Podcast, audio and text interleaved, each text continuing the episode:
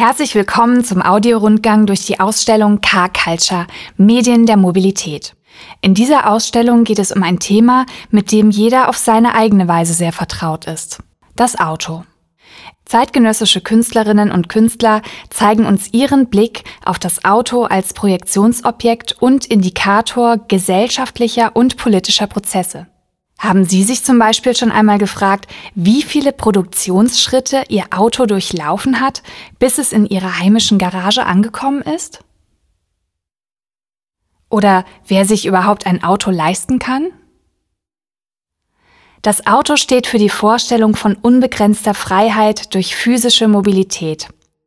Hinter diesem Freiheitsverständnis steckt vor allem die Sehnsucht, alles hinter sich lassen zu können. Schnell zu sein, Neues zu entdecken, räumliche und soziale Grenzen zu überlisten. Daheim ist Baustelle im Moment. Und dann fahre ich irgendwo in den Wald, hole mir meine Zeitung und eine Flasche Bier und dann mache ich so zwei, drei Stunden totale Ruhe. Und meine Frau ist immer dabei. Ne? Also, das ist halt Abstand gewinnen.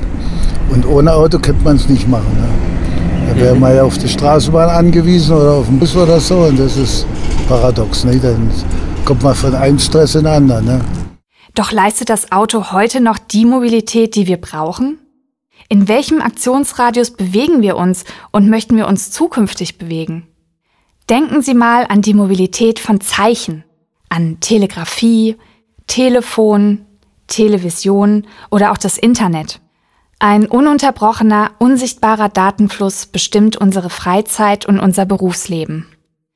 Entwürfe aus den Bereichen Automobildesign und Medienkunst erweitern den Fokus und fragen gemäß des Ausstellungstitels nach zukünftigen Medien der Mobilität. Neben Informationen zu den ausgestellten Arbeiten hören Sie in den einzelnen Beiträgen Kommentare der Künstler sowie Karlsruher Bürgerinnen und Bürger.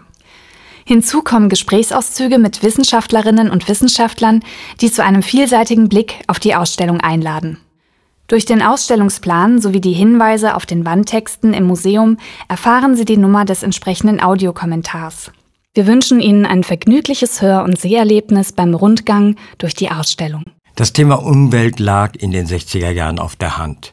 Es war eine Zeit, wo der Konsum, wo das Automobil auf den Sockel der Verherrlichung gestellt wurde. Das Auto zum Fetisch geboren, schon in der Verlängerung zu jenen Skulpturen, die beispielsweise Bugatti gebaut hat, in dem der Motor zum reinen Selbstzweck schon wurde, zu einer Skulptur wurde. Ein Künstler kann die Welt nicht verändern, meint H.A. Schuld. Aber er hat die Möglichkeit, die alltäglichen Dinge bewusster zu machen, den Menschen zu zeigen, was sie bewegt. H.A. Schuld setzt bei seinen künstlerischen Aktionen oft den eigenen Körper ein, an dem er exemplarisch auf die Spitze treibt, was wir im Alltag selbst erfahren können. Wir Künstler waren es, die in den 50er, 60er Jahren des vergangenen Jahrhunderts das Thema Umwelt zu ihrem Thema gemacht haben. Das war Jahre, bevor der Club of Rome dann 1972 es zum ersten Mal in die Umlaufbahn der Medien setzte. Als würde er zu einer abenteuerlichen und gefährlichen Rallye aufbrechen, bekleidet sich H.A. Schuld mit orangefarbenem Overall und Sturzhelm. So gerüstet beginnt er eine Autofahrt, auf der er 20.000 Kilometer in 20 Tagen zurücklegen will. Anders als der Held in Jules Verne's fiktiven Roman In 80 Tagen um die Welt, umrundet der Künstler H.A. Schuld nicht den Erdball. Sein Aktionsradius orientiert sich an den engen Grenzen der Bundesrepublik Deutschland vor der Wiedervereinigung inklusive der Transitstrecke nach Westberlin. Diese Selbstbeschränkung zwingt ihn dazu, immer wieder hin und her zu fahren. Das Automobil erweist sich dabei eher als Zwangsjacke und nicht als Medium individueller Freiheit. Während der gesamten Fahrt wird H.A. Schuld von einem Kameramann begleitet. Die Aufnahmen dokumentieren die Veränderungen, die die Person des Künstlers während der Fahrt durchläuft. Sie lassen die abnehmenden Kräfte des Fahrers ebenso deutlich werden wie die spezifische Kommunikationssituation innerhalb des geschlossenen Raums.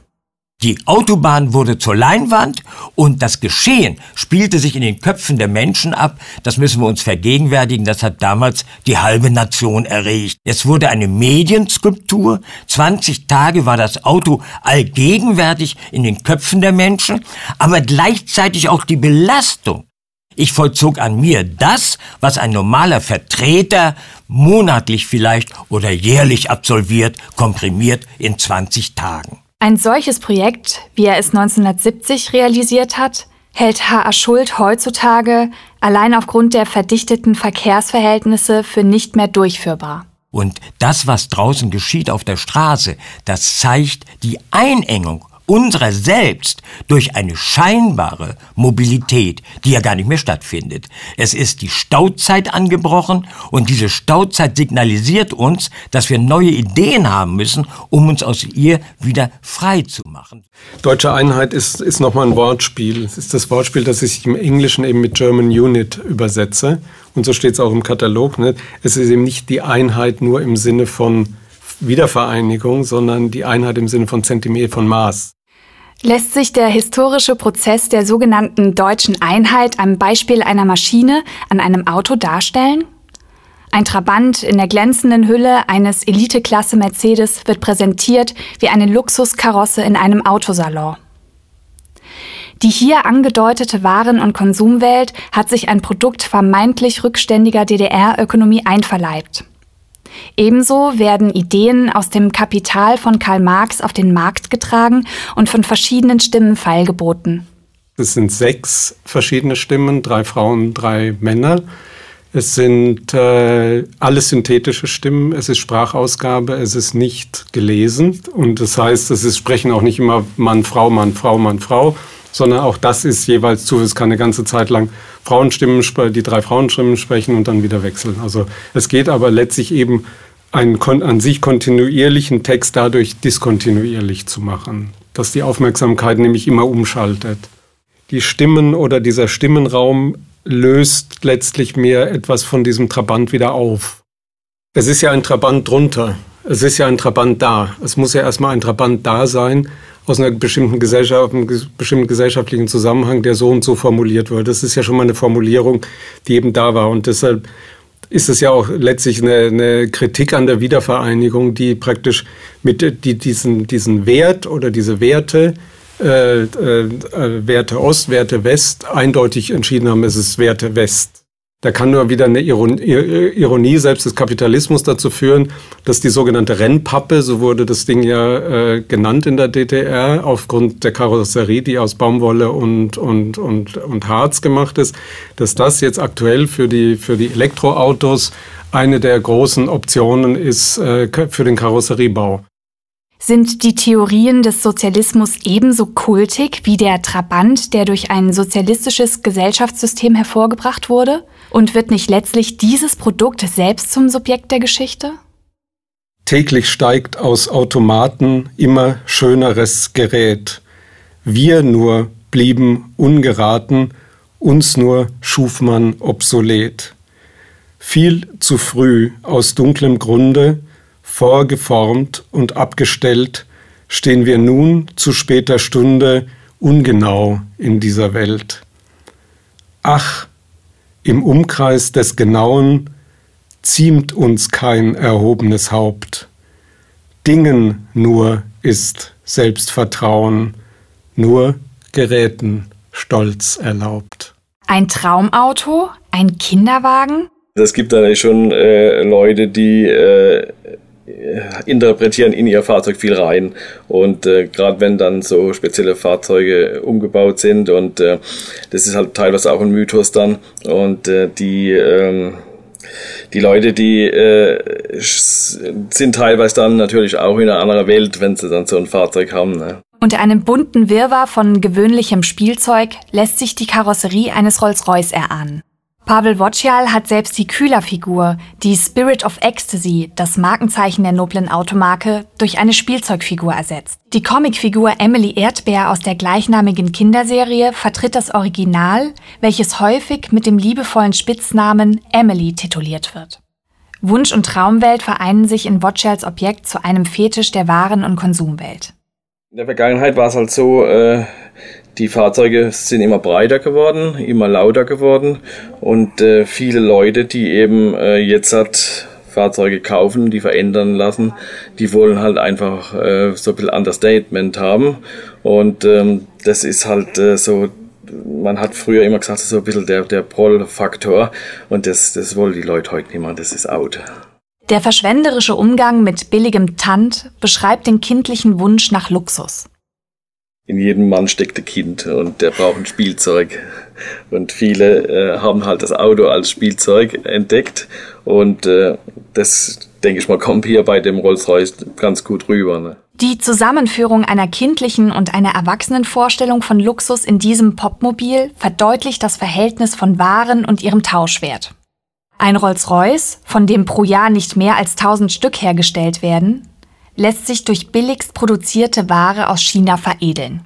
Zumindest für diejenigen, die lieber spielen als repräsentieren. Mit dieser Installation setzt der Künstler Jean-Jacques Lebel seinem verstorbenen Freund Félix Gattery ein Denkmal.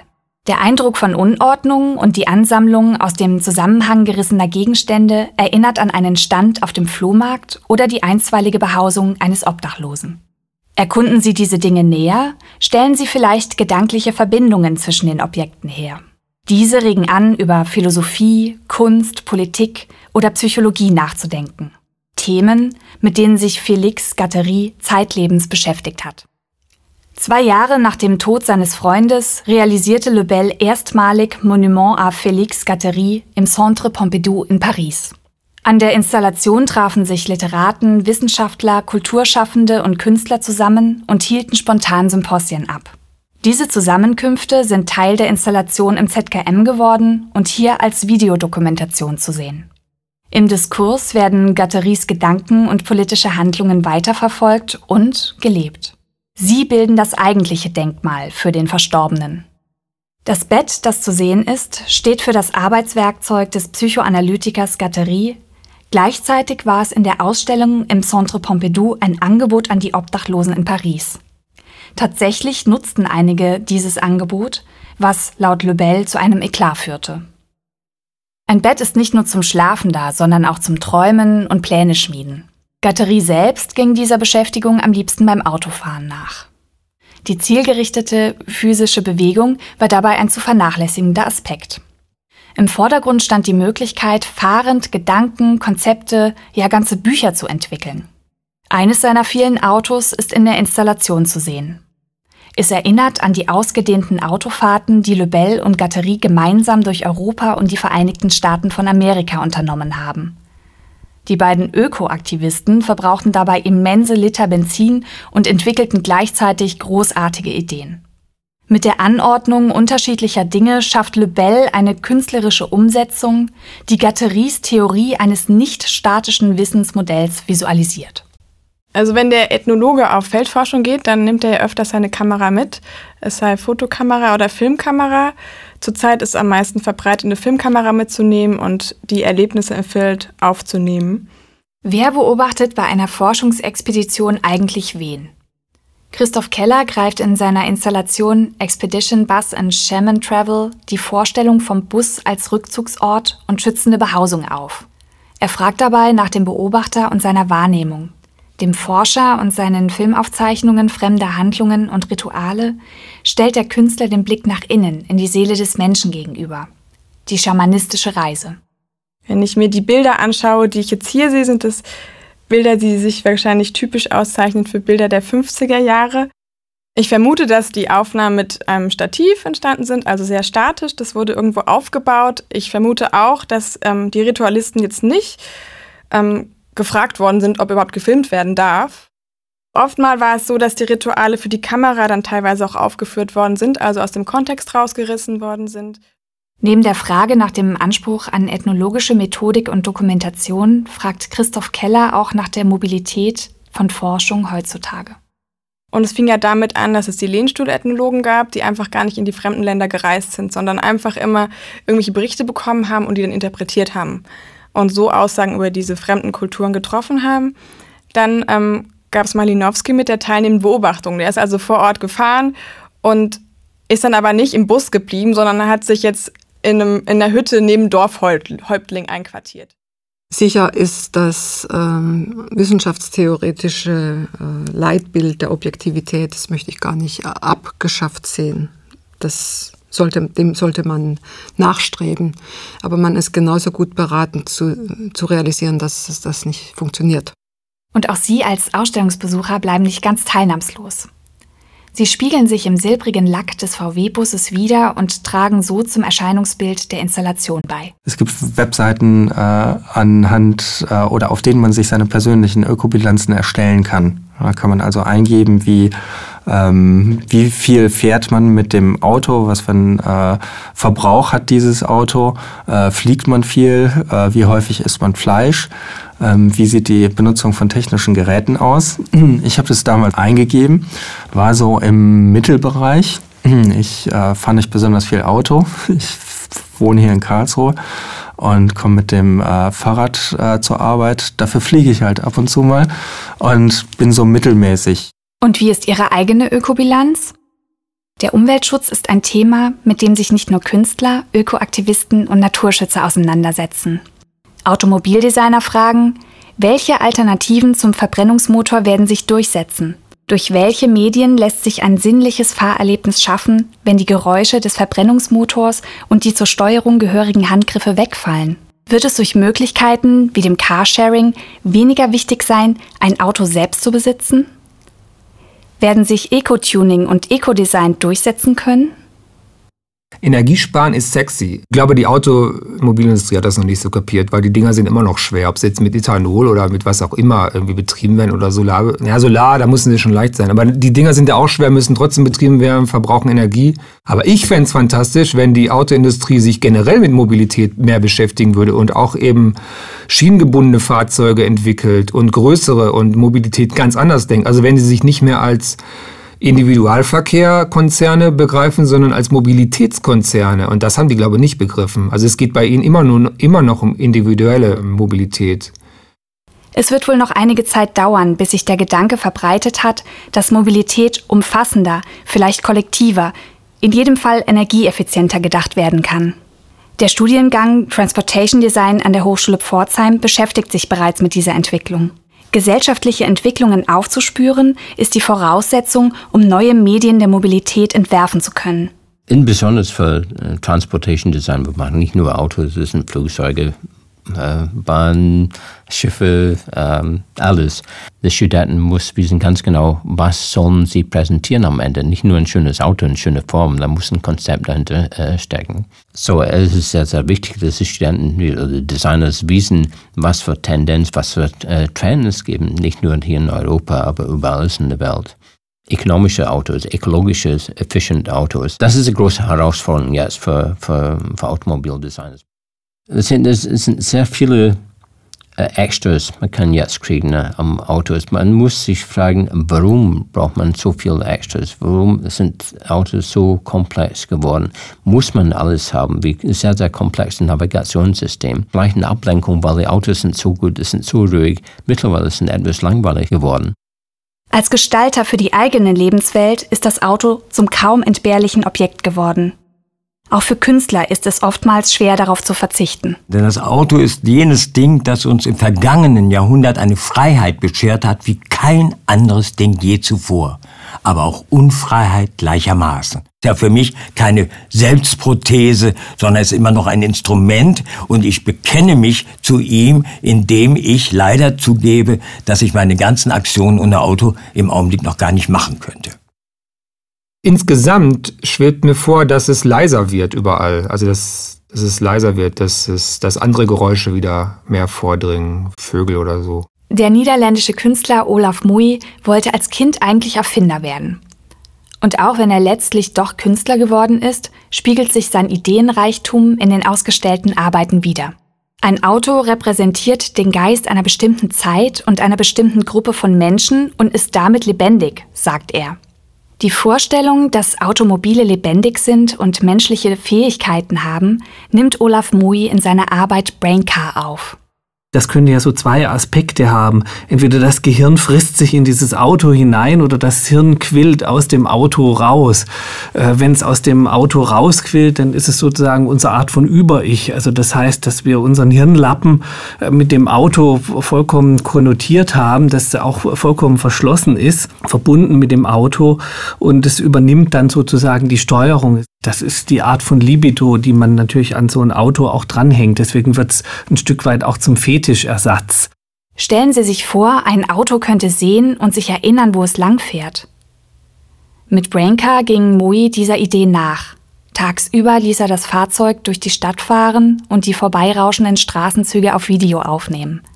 Abends, wenn das Fahrzeug sein Ziel erreicht hatte, wurden die Aufnahmen von innen auf das große, transparente Gehirn projiziert.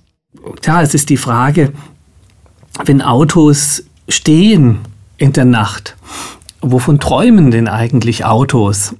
Neben dem erdachten, von Moi dazu erfundenen Sehen durch die Videokamera gibt das Auto formell einen Blick auf die Außenwelt vor.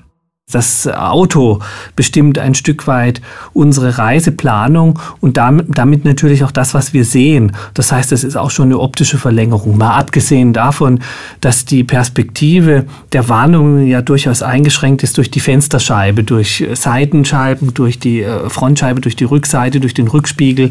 Da nehmen wir natürlich nur noch selektiv wahr und wir nehmen es natürlich gerahmt wahr. Das heißt, es sind selber schon wie Bilder und wir sind im Prinzip auch von diesem Außen vollkommen abgekommen abgekoppelt. Das wird tatsächlich auch wie so eine Art äh, Film dabei. Und in diesem Film ist natürlich alles ein Stück weit virtuell.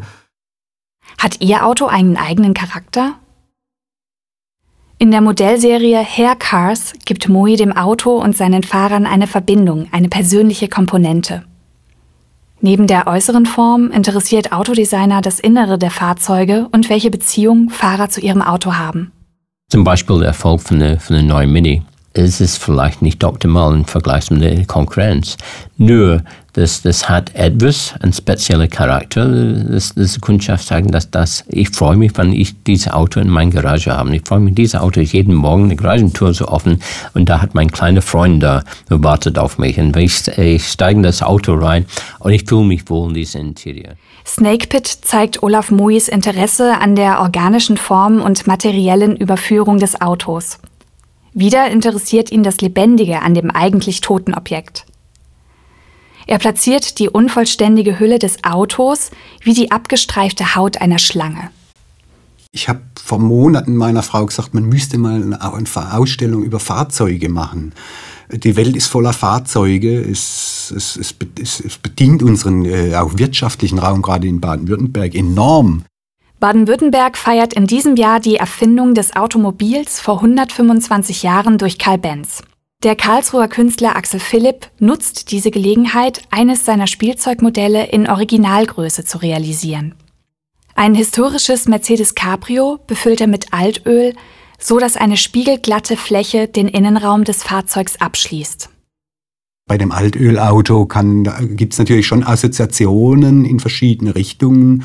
Äh, das, das ein bisschen der kritischere Blick des Verbrauchs des Öls. Es ist natürlich das Medium, mit dem das Fahrzeug äh, unterwegs ist. Es ist natürlich die Grundlage des Öls, noch des Öls.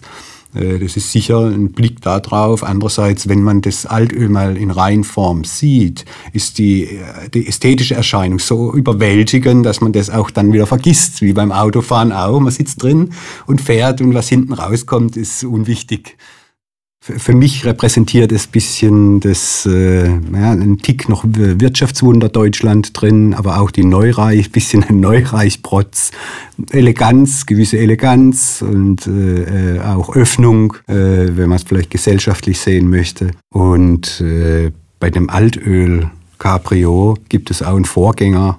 Da habe ich mein, Alt, äh, mein Atelier komplett äh, ausgekleidet mit Folie und äh, auch mit Altöl ausgefüllt, sodass der Raum sich komplett praktisch gespiegelt hat. Der Titel Sky 2000 spielt mit der Möglichkeit, den Himmel gespiegelt zu sehen.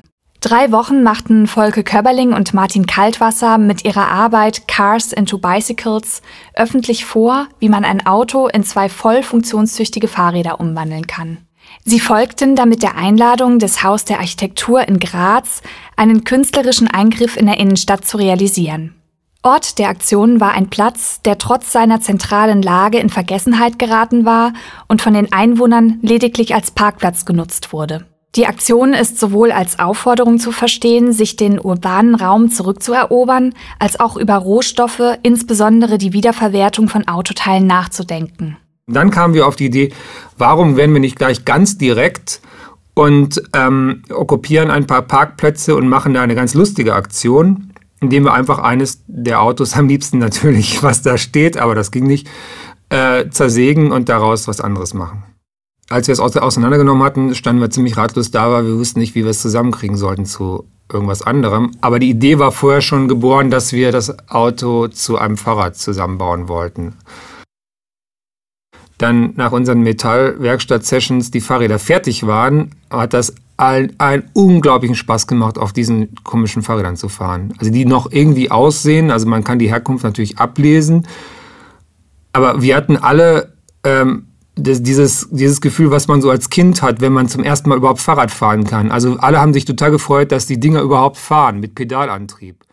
Und das heißt, so die Faszination für Gegenstände, das Umkonnotieren von Gegenständen, das, das machen wir total gerne. Und was wir auch total gerne machen, also ich spreche wirklich absolut für uns beide, dass, wir, dass uns gebrauchte Sachen immer mehr interessieren als die neuen Sachen. Das Künstlerduo interessiert das Automobil als Symbolträger individueller Freiheit und Macht. Leise, vollkommen geräuschlos baut sich in leicht vergrößertem Maßstab der gewaltige Crash zweier Porsche Cayenne aus zusammengesuchten Fundhölzern auf. Das ist zivilisierungstheoretisch sehr interessant. Diese, diese Vans, diese Range Rover mit, äh, mit undurchsichtigen Scheiben, also das ist äh, soziologisch super spannend. Also was drücke ich damit aus? Ich kann, ich werd, bin gar nicht sichtbar in diesem großen Gefährt. Ja, ich äh, fahre auf hohen Rädern sozusagen in LKW-Höhe. Äh, also ich nehme mich raus äh, aus den niederen Massen. Äh, während andere wieder sich bewusst tiefer legen, ja, im Porsche, äh, wo es äh, dann, wo man näher an der Straße äh, sich befindet und vielleicht Sportlichkeit damit markiert und Lautstärke markiert, während andere eher das wichtig finden für die Distinktion, dass der Motor besonders leise läuft. Also Crush Cayenne ist im Prinzip eine symbolische Aktion, wo wir quasi auf so einer Symbolebene ähm, etwas mit dem Automobil anstellen, während es sich bei dieses Cars into Bicycles, Autos zu Fahrrädern, eine ganz praktische Vorgehensweise handelt, wo wir unserer Vorstellung, unserer Idee folgen, dass wir total fasziniert sind von einer postautomobilen Gesellschaft. Designspielereien. Der Cayenne, der vereinigt letztendlich dieses total abgeschottete, völlig kontrollierte mit diesen rudimentären animalischen Gefühlen oder, oder kriegerischen Gefühlen. Das unglaublich aggressive, das ist das eigentliche Wesensmerkmal auch das Attraktive dieser Autos. Im Automobil treffen unter Ausschluss der Öffentlichkeit Realraum und virtueller Raum zusammen. Diesen Raum gilt es zu schützen, machtvoll zu verteidigen, bis zum Schluss.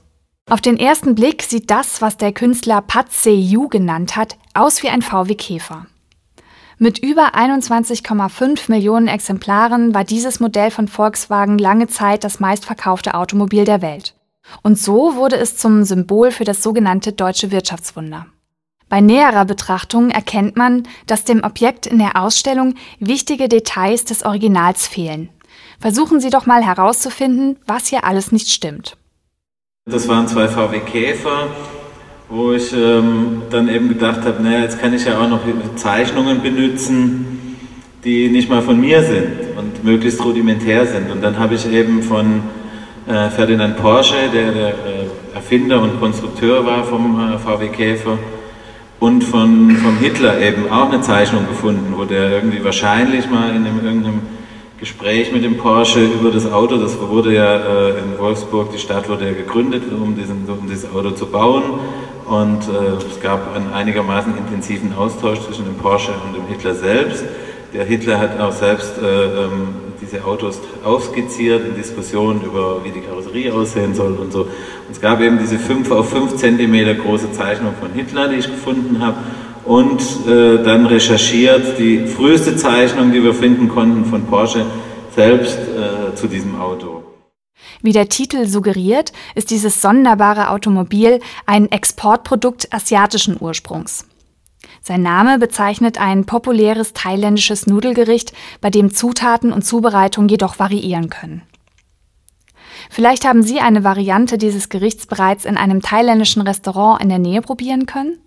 Rehbergers Arbeit verdeutlicht die beinahe unendlichen Möglichkeiten der Interpretation eines einzigen Entwurfs. Also es war ja klar, dass da nicht Autos rauskommen, die eins zu eins so aussehen wie das Auto, von dem ich ausgegangen bin. In der globalisierten Welt besteht die Möglichkeit, die Fertigung von Waren auszulagern. Damit wird die Produktion immer schneller und immer kostengünstiger. Was weltweit ausgetauscht wird, ist nicht zwangsläufig materieller Natur. Speisen oder bestimmte Sportarten, ebenso wie Musik, Literatur oder Werke der bildenden Kunst, scheinen weltweit konsumierbar. Missverständnisse eingeschlossen. Nachdem sich die Augen an die Dunkelheit im Raum gewöhnt haben, werden schemenhaft menschliche Konturen auf der Projektionsfläche sichtbar. Erst mit der Zeit wird erkennbar, dass sich eine Gruppe von Menschen im Laderaum eines Sattelschleppers befindet. Aus den Lautsprechern sind flüsternde, manchmal lauter werdende Männer- und Frauenstimmen vernehmbar. Es wird Arabisch gesprochen. Projizierte englische Untertitel übersetzen das Gespräch. Es ist ein ängstliches, aber auch sehnsuchtsvolles Gespräch, das sich nach gut drei Minuten wiederholt. Border steht für Grenze, Rand, aber auch Einrahmung. Die Videoinstallation von Hans Optebeek führt die Begriffe Mobilität und Migration zusammen und fragt nicht zuletzt auch nach den Grenzen von Mobilität und Zivilisation. Diese Situation in diesem Lastwagen erfordert ja ein sehr hohes Zivilisierungsniveau der beteiligten Akteure in, diesem, in dieser Gruppe. Ja, sich eben nicht in Panik zu bringen gegenseitig, Rücksicht zu nehmen, äh, diese Angst, die jede Person sicherlich hat. Was wird mit mir sein? Was lasse ich zurück? Äh, diese sehr, ich sag's mal vornehm, sehr unkomfortable Situation gemeinsam zu bestehen. Das ist ja ein Zwischen, ein Zwischenraum, in dem Sie sich befinden. Sie sind in Bewegung und gleichzeitig wahrscheinlich starr vor Angst und vor Sorge. Mir ist sehr dran gelegen als Migrationsforscherin, dass ich äh, den Migrationsbegriff nicht inflationär gebraucht haben will. Also ich möchte gerne noch einen Unterschied machen, ob ich allgemein in Bewegung bin, also sozial, räumlich, virtuell, gedanklich, oder ob ich mich auf den Weg mache, um wie, wie diese Migranten äh, in dieser Kunstinstallation äh, wirklich eine dramatischere, eine deutlichere Veränderung zu markieren, äh, dass ich Dinge hinter mir lasse, dass ich in eine offene, in einen offenen Kontext gehe, wo ich mich mit den Rahmenbedingungen, also Migrationspolitik, Ausländerpolitik, Arbeitsmarktpolitik, EU-Politik äh, auseinandersetzen muss. Es ist sicher wichtig zu sagen, auch der Begriff Migration verändert sich, aber ich würde ihn von Mobilität differenzieren. Ich habe äh, meinen Migrationsbegriff, den ich vor ungefähr 20, 25 Jahren aufgestellt habe, dass Migration bedeutet, dass man den Lebensmittelpunkt verändert. Äh, insofern erweitert, als ich sage, es kann auch sein, dass zu einem Lebensmittelpunkt ein weiterer oder mehrere hinzukommen. Unser Leben wird von Datenströmen bestimmt, die uns permanent umgeben, auch wenn wir sie nicht sehen können. Das Projekt Traffic nutzt die Technik von Smartphones, um die übliche Realitätswahrnehmung mit Hilfe von GPS, Internet und Kamera zu erweitern. Der baden-württembergische Autoverkehr wird in Echtzeit im Ausstellungsraum visualisiert. Der Besucher der Ausstellung bekommt ein iPad, also diesen flachen Bildschirm äh, in der Ausstellung in die Hand und kann ihn wie ein Fenster in eine virtuelle Welt äh, benutzen. Er sieht also auf dem äh, iPad äh, ein Bild, äh, das äh, sich hinter dem iPad befindet und das iPad blendet in dieses Bild virtuelle Objekte ein, die im realen Raum nicht sichtbar sind. So ein virtuelles Objekt, was er sieht, schwebt an der Decke und stellt dar Verkehrsdaten von von den Straßen, von den wichtigen Straßen Baden-Württembergs äh, zum aktuellen Zeitpunkt. Das sind so Röhrensysteme und äh, Punktsysteme, Punkte, die entlang von Straßen sich äh, bewegen, die ihre Farben ändern. Die Röhren ändern ihre Dicken. Ähm, es fließen Bilder über diese Röhren. Geschwindigkeiten ändern sich, Farben ändern sich. Ja, das ist sowas wie ein äh, bewegter, belebter technischer Organismus, der, äh, äh, in, in, der pulsiert. Diese virtuelle Skulptur, die äh, funktioniert natürlich auch als Karte. Also es werden äh, Straßen dargestellt. Diese Straßen verbinden Orte miteinander. Und äh, ähm, an bestimmten Orten hängen an Fäden aufgehängt, nur durch das iPad sichtbar, an Fäden aufgehängt, Panoramen, panoramische Fotografien von diesen Orten. Und wenn man sich in eins dieser Panoramen begibt, kann man mit dem iPad so als Fenster zur Welt äh, sich das Panorama von innen ansehen. Man wird also an diesen Ort versetzt. Ja, diese Orte wurden ausgewählt, natürlich nach Gesichtspunkten, äh, die mit, dem, mit der Ausstellung zu tun haben. Das sind Orte, die für das Automobil wichtig sind, Orte, äh, die äh, entweder in der Historie des, der Entwicklung des Automobils eine Rolle gespielt haben oder jetzt diese Historie widerspiegeln, das heißt Automuseen beispielsweise. Versuchen Sie einmal selbst mit Hilfe eines der iPads, die für Sie bereitstehen, Objekte und Bilder im Museumsraum zu entdecken, die zuvor unsichtbar waren. Die Überlagerung der realen, sichtbaren Welt mit einer virtuellen Informationsebene wird in der Sprache von Informatikern und Medienwissenschaftlern als Augmented Reality bezeichnet. Wir versuchen, äh, die, den aktuellen Zustand des äh, Straßennetzes ähm, ähm, nicht äh, künstlerisch darzustellen, sondern äh, mit ambienter Information äh, zu versehen. Das heißt, der Betrachter soll, wenn er die Skulptur, Skulptur sieht, ein Gefühl dafür haben, wie der Verkehrszustand in äh, bestimmten Regionen in Baden-Württemberg jetzt ist. Er soll also nicht in der Lage sein, genau zu bestimmen, auf der Straße so und so, die, den Streckenabschnitt so und so, den muss ich jetzt umfahren, so, das bezeichnet man als ambiente Information. Keine gezielte Information, die mir hilft, ein Problem zu lösen, sondern eine Information, die äh, mich im Hintergrund versorgt, um ähm, mir Entscheidungshilfen für später zu gehen, Entscheidungshilfen für äh, Probleme, die noch gar nicht auftauchen. Können Sie sich vorstellen, dass Sie in Zukunft kein Navigationsgerät mehr benötigen und dass es möglich sein könnte, wichtige Informationen direkt in die Umwelt einzublenden? Zum Beispiel, indem Ihre individuelle Wegbeschreibung direkt auf die Windschutzscheibe projiziert wird? Beim Betreten des ZKM-Foyers können Sie Zeuge eines spektakulären Durchbruchs werden. Über dem Museumsshop bricht das Führerhaus eines LKWs durch die Wand. Außen- und Innenraum umzukehren, die Idee, den Betrachter direkt ins Geschehen zu ziehen, fasziniert Filmemacher und bildende Künstler gleichermaßen. Sergei Tschechowzow nennt seine Wandinstallation Das Duell, ebenso wie Steven Spielberg seinen ersten Kinoerfolg. Und hier äh, ist das vielleicht ein Duell dieses LKWs, dieses Trucks gegen die Wand. Und das äh, gegen die Wand fahren ist durch die Wand fahren und hier wird was aufgerissen, es wird was äh, aufgemacht. Vielleicht dreht er die, äh, die Wertung, auch die Spielberg natürlich hat, dass der Truck selber das Bedrohliche ist, hier um und macht aus dem Truck eigentlich etwas Positives.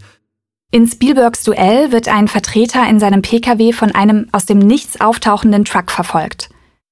Über 80 Minuten lang sieht man, wie er in seinem Auto den Angriffen des überlegenen Gegners zu entkommen versucht.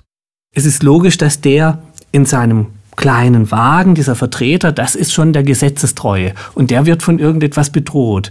Aber wovon wird er bedroht? Äh, da ist die symbolische Ebene auch, das ist das Duell, kann man auch sagen, des kleinen Individuums gegen den Staatsapparat. Der Truck im Duell kommt aus einer anderen Dimension. Das ist nicht mehr der äh, normale, das ist nicht mehr die normale Zeitraumkoordination, äh, in der wir uns befinden. Das, damit spielt ja der Spielberg auch sehr stark, weil wir verfolgen immer eine lineare Bewegung von A nach B, die dieser, dieser Vertreter der Macht. Der Truck taucht aber an den unmöglichsten Stellen auf. Er verschwindet ja auch wieder und man weiß gar nicht, wie er dahin kommt er hat natürlich auch noch eine, eine psychosexuelle Ebene, wovon der äh, angegriffen wird, also wo das Duell geht. Das ist natürlich auch ein Potenzduell. Der LKW ist natürlich viel größer, während äh, der Mann in seinem Auto, in seinem PKW natürlich äh, viel äh, verhinderter ist. Die Energie, mit der der Truck die Hauswand durchbricht, ist bezeichnend für gesellschaftliche Aktionen, welche tradierte Grenzen auflösen.